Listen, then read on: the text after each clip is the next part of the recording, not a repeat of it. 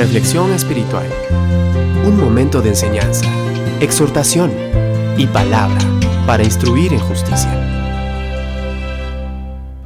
Romanos 12:3 nos dice, Digo pues por la gracia que me es dada a cada cual que está entre vosotros, que no tenga más alto concepto de sí que el que debe tener, sino que piense de sí con cordura, conforme a la medida de fe que Dios repartió a cada uno.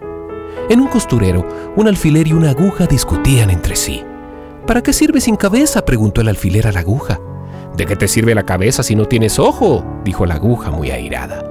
¿De qué te vale el ojo si tienes algo en él? contestó molesto el alfiler.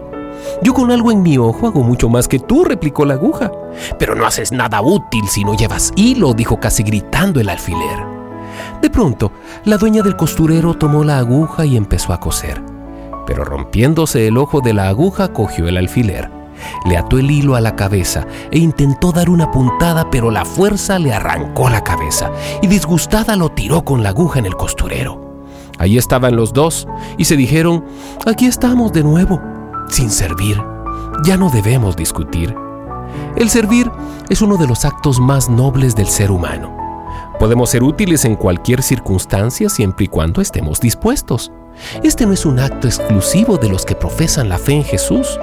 Servir implica identificar una necesidad de algo para alguien. Servir es un estilo de vida, no es un evento fugaz. A todos nos encantan los eventos que no implican mayor compromiso. Nos gusta el día de la graduación, pero eso no nos convierte en profesionales.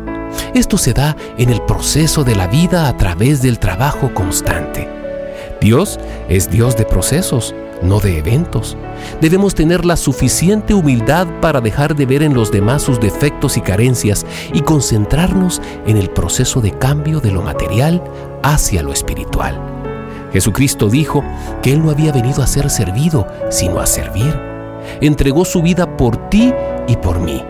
Ahora pregúntate, ¿soy un buen servidor o un buen servido?